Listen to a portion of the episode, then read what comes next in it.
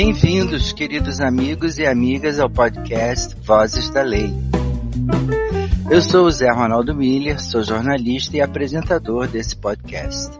Esse nosso encontro é para conhecermos melhor os homens e as mulheres que dedicam suas vidas ao cumprimento da justiça. A famosa justiça que, através dos tempos, sofre modificações e atenuantes para assim contemplar os desejos da sociedade. Nossa primeira convidada preferiu o encontro não presencial e apoiamos esse pedido. Vamos tentar que nossa conversa não pareça nada artificial. Vamos conhecer melhor uma das mulheres mais importantes na justiça brasileira, a juíza e escritora Andréa Pachá. Queremos agradecer, além da doutora Andréa Pachá, por fazer parte do nosso podcast, o apoio do 15º Cartório de Ofício de Notas do Rio de Janeiro, em nome da tabeliã Fernanda Leitão e da vice-tabeliã Michele Novaes. Vamos então à nossa conversa.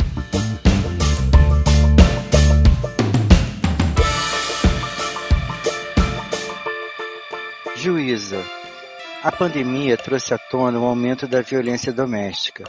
O Estado está preparado para lidar com essa alta demanda de casos? Logo no início do isolamento, em, razão da pandemia da Covid, nós percebemos uma redução muito grande de denúncias. Claro, estava todo mundo em casa, a, os estabelecimentos e as instituições não funcionavam regularmente, as mulheres ficaram sem canais de denúncia e sem proteção e houve sim um aumento e posteriormente isso veio à tona com números, houve um aumento de violência doméstica com as famílias confinadas e isoladas em casa. Quer em razão é, da depressão, quer em razão do alcoolismo, quer em razão do desespero, tudo virou motivo para agressão às mulheres e isso também é um indicativo que nos revela e fala muito de nós enquanto sociedade, porque coletivamente essa é a primeira vez na história da humanidade que nós todos sentimos uma dor similar. O mundo inteiro hoje deveria estar irmanado e buscando em cooperação vencer um vírus, estabelecer formas de comportamento mais solidários, mais humanos para enfrentar tanta dor e tanta tristeza. Nós já teríamos tristeza suficiente para administrar só em razão da pandemia. Mas além disso, o que nós temos visto é, é, um festival de insanidade, de crueldade, de perversão, que também transborda na violência doméstica. Num segundo momento, eh, os mecanismos de denúncia foram se aprimorando. A MB, que é a Associação de Magistrados do Brasil, eh, desencadeou uma campanha para as mulheres denunciarem nas farmácias com uma marca de batom na mão em vermelho e mostravam para os funcionários da farmácia e eles faziam a denúncia e as linhas de, de atendimento virtual também foram se ampliando, mas infelizmente o quadro ainda é grave e a gente espera vencer não só o vírus, mas também esses vermes que perpetuam essa relação tão abusiva e tão violenta. Infelizmente o feminicídio aumentou. Mas como a doutora vê hoje a situação da mulher, antes e depois da Lei Maria da Penha? Quais os mecanismos de proteção que a lei oferece hoje para as mulheres? Um dos argumentos da, das pessoas que defendem o status quo ou, ou, a sociedade como ela era antigamente é dizer que nada mudou depois da Lei Maria da Penha, porque os homens continuam matando e ainda matam mais. Eu não tenho essa percepção. Eu penso que hoje a violência é mais visível e nós temos o incômodo de conviver enxergando esses números, enxergando mulheres sendo mortas e precisamos nos cobrar diariamente uma atitude e uma resposta a esse tipo de violência. Eu disse anteriormente, volto a repetir, que a Lei Maria da Penha é, assim, a lei mais conhecida no Brasil de todas as legislações contra a violência do mundo, é considerada uma das três mais importantes e das três mais bem elaboradas e oferece mecanismos de proteção que podem ser efetivos com a informação devida. Então, quanto mais se falar sobre a violência, quanto mais se alertar a mulher para os sinais da violência, para o início da violência, para a escalada da violência, quanto mais se estimular que as denúncias sejam feitas antes da violência se tornar irreversível, mais efetiva será a Lei Maria da Penha. E é importante sim que nós tenhamos o feminicídio como um tipo penal, porque não é possível mascarar essa estatística. Essa, esse número, quer dizer, a existência de um tipo penal de feminicídio, que é você matar alguém porque esse alguém é uma mulher, precisa ser publicado, a sociedade precisa conhecer e saber que modelo é esse que permite que milhares de mulheres morram todos os anos, a maioria delas nas mãos dos seus ex-companheiros, dos seus ex-parceiros, dos seus ex-namorados. Então é importante que tenha essa marca, mas é mais importante que se tenha informação. É, não é possível brincar de avestruz e achar que escondendo estatísticas e escondendo problemas a sociedade vive melhor. O mensageiro não tem que ser morto. O mensageiro é aquele que traz as notícias e que revela o que nós somos. Nós devemos passar o tempo todo atentos a essas revelações. A Lei Maria da Penha ajudou a quebrar o silêncio, porém ainda não protege a mulher de forma generalizada. Além da primeira denúncia por conta da escalada da violência, que medidas a doutora pensa que podem ser preventivas para evitar essa situação? Não é retórica e nem é, é discurso dizer que só a lei não muda o comportamento e não muda a sociedade. A gente não resolve todos os problemas sociais com a promulgação de leis. Então a Lei Maria da Penha é importante sim mas o combate à violência contra a mulher é um processo muito mais longo e muito mais permanente e passa inegavelmente pela educação. E isso não é blá blá blá, isso não é mimimi. As escolas precisam é, estar atentas a esse tipo de violência. Cada vez que falam em, em escola sem partido ou escola na qual não se possa discutir gênero, eu fico assombrada porque é nesse ambiente que as gerações se formam e que aprendem a igualdade e que aprendem os caminhos da lei, que aprendem o acesso à justiça e que aprendem a se proteger. Então é educação, é saúde, é mais educação, mais saúde, para que a gente precise menos da justiça. A justiça chega no final, quando pouco ou quase nada há a ser feito. Interromper o ciclo da violência é um compromisso da sociedade, é um compromisso de quem é cidadão, de quem é democrata e de quem sonha e espera viver em uma sociedade mais justa, mais inclusiva e mais respeitosa com todos os gêneros. Ninguém pode ser discriminado, ninguém pode ser violentado, não se pode aceitar nenhuma agressão a alguém pelo fato desse alguém ter nascido mulher. Isso chega a ser ridículo e chega a ser é, triste no século XXI a gente ainda ter que repetir o óbvio. Então, qual seria a melhor forma de interromper esse ciclo de violência contra a mulher? Infelizmente, não existe uma mágica ou uma única forma para interromper o ciclo da violência. Ao longo da nossa conversa, o que ficou muito claro é que há sinais e sintomas que dizem respeito à violência quando ela já aconteceu, e há toda uma ordem social que reproduz a violência mesmo sem perceber. Então, as formas de interrupção desses ciclos são formas coletivas, conjuntas, transmultidisciplinar e trans e multidisciplinares. É tratar o conhecimento e os saberes, especialmente os saberes que dizem respeito à humanidade, de uma forma mais única. Justiça, cultura, educação, arte. Nossa, quantos livros, quantas peças de teatro, quantos filmes, quantos cinemas já se produziu e, e que trata dessas questões e que devem ser reiteradamente exibidos e, e, e disponibilizados para a sociedade.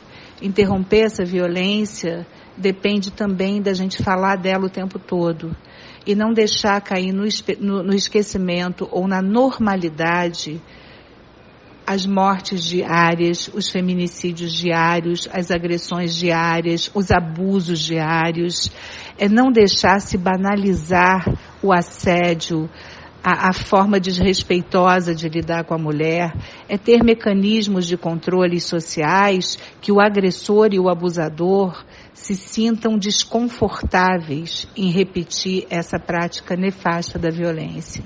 E o feminismo se aprende também na escola? Se sim, como? Qual a sua sugestão? Feminismo, assim como qualquer direito, se aprende também na escola. É, eu penso que, que não se deva ter uma pauta específica, uma cadeira específica para ensinar feminismo mas é na escola onde as pessoas têm contato com autores e autoras que tratam do assunto, onde os textos podem ser discutidos sempre com esse viés de gênero, pensando por que, que, que a mulher aqui ocupa esse lugar, por que, que na história a mulher já foi tratada dessa forma. O ambiente da escola é o ambiente do aprendizado. E eu acho uma pena querer transformar a escola num, espaço só de, de transmissão de conteúdo. Hoje essas crianças têm acesso a conteúdo é, por vários canais, pela rede, o mundo está na ponta do dedo. Então o papel do professor é, é, um papel importantíssimo, que é um papel de descortinar essas questões, essas dúvidas, de alimentar a curiosidade, porque uma vez alimentada a curiosidade e o questionamento, naturalmente essas crianças vão pensar por elas mesmas. Por que, que essa injustiça acontece? Por que, que o mundo é dessa forma? Essa tem que ser uma questão repetida, reproduzida, questionada, estimulada e a escola é o ambiente ideal para isso. A minha formação ética, a minha formação é, valorativa veio não só da minha família, mas especialmente da minhas, das minhas escolas, da minha universidade. E por sorte eu encontrei grandes mestres no caminho que, que abriram essas portas e que descortinaram a minha curiosidade e apontaram para os lugares mais luminosos, para os lugares mais livres, democráticos, inclusivos. Eu tenho muito orgulho dessa trajetória e eu gostaria muito que a sociedade inteira tivesse acesso a esse tipo de informação. Qual o seu conselho para as mulheres que estão iniciando a profissão no legislativo e desejam futuramente ser juízas? Eu penso que o aumento de mulheres no legislativo é fundamental para uma mudança de médio e longo prazo. Não que mulheres também não sejam formadas na mesma sociedade machista que nós vivemos. Isso é importante dizer, porque muitas vezes nós vemos mulheres machistas ocupando lugares de poder. E não muda nada o fato da, dessa mulher ocupar esse lugar só porque é mulher e reproduzir um discurso de desigualdade e de opressão mas é fundamental que esses espaços públicos se abram à presença feminina de uma forma equânime. A sociedade é formada por. Hoje nós temos pouco, um pouco, muito pouco mais mulheres do que homens. Então essa representação e essas vozes têm que estar presentes no processo legislativo. Não são os homens que têm que fazer leis para dizer de que forma a mulher vai se comportar, por exemplo, no caso de uma violência, num caso de um estupro, num caso de uma ida à delegacia, ou no caso em que ela tenha ou queira se submeter a um aborto legal porque foi vítima de um estupro. Não são homens que têm que ditar essas regras.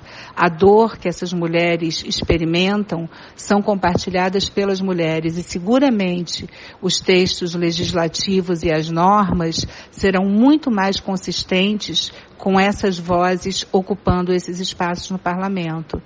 Tomara que a gente consiga chegar à representatividade equalitária, que é o que nós merecemos. A doutora Andréa Pachá é conhecida como magistrada da área de direito de família e com certeza presenciou no exercício da sua profissão exemplos do comportamento da sociedade em relação ao envelhecimento.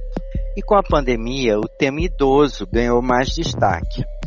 Com tudo isso, o que você ressalta como a necessidade de uma mudança de cultura, especialmente diante da mudança acelerada da pirâmide etária brasileira? Eu trabalhei durante 20 anos quase numa vara de família e depois me removi para uma vara que cuida de inventários, tutelas e curatelas, como eu, como eu já disse. E nesse lugar eu comecei a acompanhar o processo de envelhecimento com muita curiosidade. É, pelas estatísticas do IBGE, em 2050 nós seremos mais de 25% de idosos.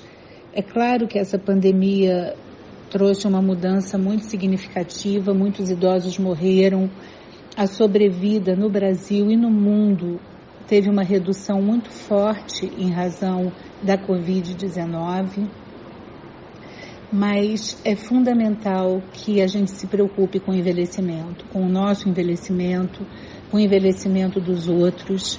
O que todo mundo deseja é envelhecer com autonomia, com dinheiro, com liberdade, com potência física e sexual.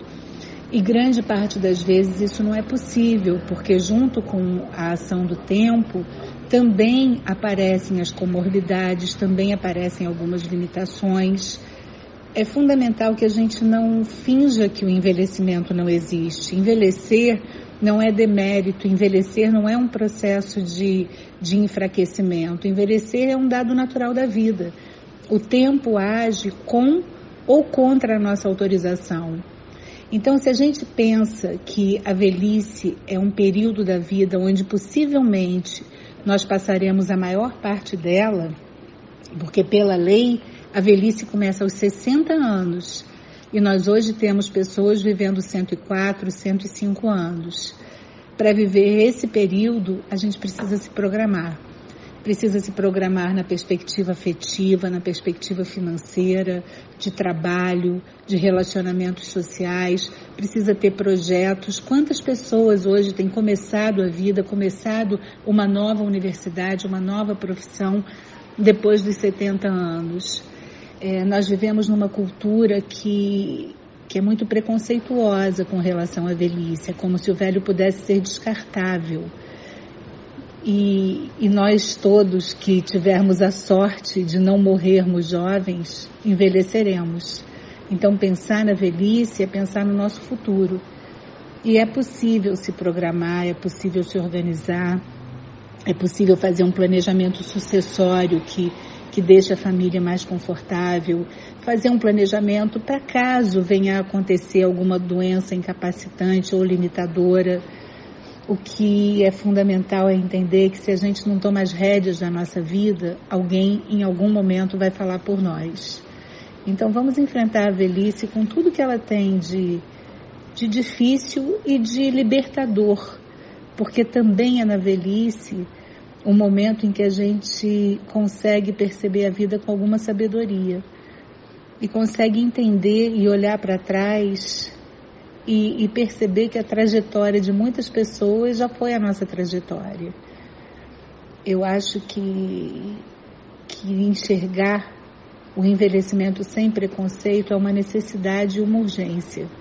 E para isso a gente precisa ser muito forte, porque envelhecer não é fácil. Qual o seu conselho para as mulheres que estão iniciando a profissão no legislativo e desejam futuramente ser juízas? A, a escolha pelo legislativo ou pela magistratura são escolhas diferentes.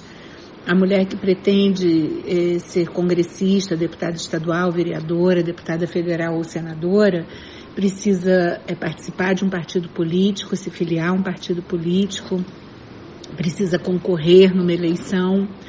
Já a magistratura, é, o acesso é garantido pelo concurso público. Então, nesse sentido, a preparação é uma preparação muito mais é, acadêmica, muito mais formal. E o, o, o, meu conselho para as mulheres que, que estão iniciando a profissão, tanto no legislativo quanto na magistratura, é que tenham em mente que qualquer um desses caminhos são caminhos de serviço público, são caminhos que nós escolhemos para assumir como trabalho a missão de contribuir para uma sociedade melhor. Não é um espaço de meritocracia, não é um espaço de, de disputa é, e de vencer o melhor, é um espaço de contribuição. E sempre foi muito claro para mim que o compromisso que nós assumimos quando assumimos um, uma função ou um cargo público é esse: é não virar nunca as costas para a sociedade, é ficar sempre conectado com os desejos do grupo social, é ouvir as minorias, fortalecer os direitos e, de alguma forma, contribuir para transformar o espaço coletivo num lugar melhor para viver. Você acha que podemos chegar um dia a afirmar essa frase? Os 80 são os novos 50? Eu não gosto muito dessa ideia de chegar aos 80 parecendo 50. Eu acho importante que a gente pareça a idade que tem. E se, por sorte, nós vivemos em uma época em que é possível as intervenções estéticas e, e fisicamente aparentar mais juventude do que, do que temos de tempo, por outro lado, é fundamental que a gente possa viver os 80 como quem viveu 80, porque isso é um, um patrimônio. Quanto mais se vive, mais acúmulo de sabedoria se tem. Então não, não tem motivo para pensar que aos 80 é bom parecer 50. Eu, quando chegar aos 80, tenho muito desejo e muita vontade de me sentir com 80, de aparentar 80 e de poder ostentar minha autonomia, minha liberdade, minha curiosidade e, e o desejo e a alegria de poder viver a vida com mais integridade e felicidade em um mundo menos preconceituoso. Qual a importância da autonomia de um pai ou mãe idosos durante o processo do envelhecimento? Pode citar alguma situação que tenha vivenciado como juíza? Eu tenho vivido com muita frequência é, a experiência de observar pessoas envelhecendo com doenças, especialmente doenças mentais que limitam a, a capacidade com doença de Alzheimer, por exemplo. E é muito duro perceber a impotência que aparece nesse momento das, da família, especialmente dos filhos, quando se confrontam com o esquecimento, quando não se preparam para assumir os cuidados e, e a responsabilidade integral do cuidado. É, não adianta imaginar que toda a preparação nos leva a, a um final feliz ou a um envelhecimento feliz. Doenças podem acontecer, problemas podem acontecer. E com muita frequência eu tenho ouvido das famílias uma experiência que eu levei para minha vida e, e que eu penso nisso o tempo todo. É que na hora da gente cuidar, o afeto tem que ser integral e não tem nada em troca. Nós somos cuidados a vida inteira. E nunca faz tanto sentido aquela, aquele ditado que a gente escuta de que quem planta colhe. Quando a gente planta e a gente planta afeto e a gente se responsabiliza e cuida das, da família, dos amigos, das pessoas mais próximas, no final da vida, certamente, a gente vai colher todo esse afeto. O ideal é que não precisemos de cuidado, mas caso o cuidado venha a ser necessário, o ideal é que nós tenhamos resignação para aceitá-lo e para vivê-lo com, com, docilidade. É, o desejo que eu tenho é que a gente envelheça bem-humorado, doce e curioso. É, é o que eu posso querer da vida.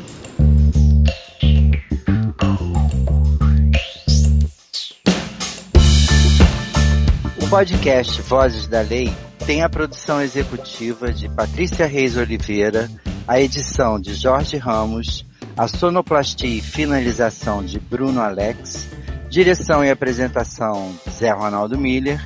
Queremos agradecer novamente ao 15º Cartório de Ofício de Notas, a tabeliã Fernanda Leitão e a vice-tabeliã Michele Novaes e toda a sua equipe. Um beijo e até a próxima.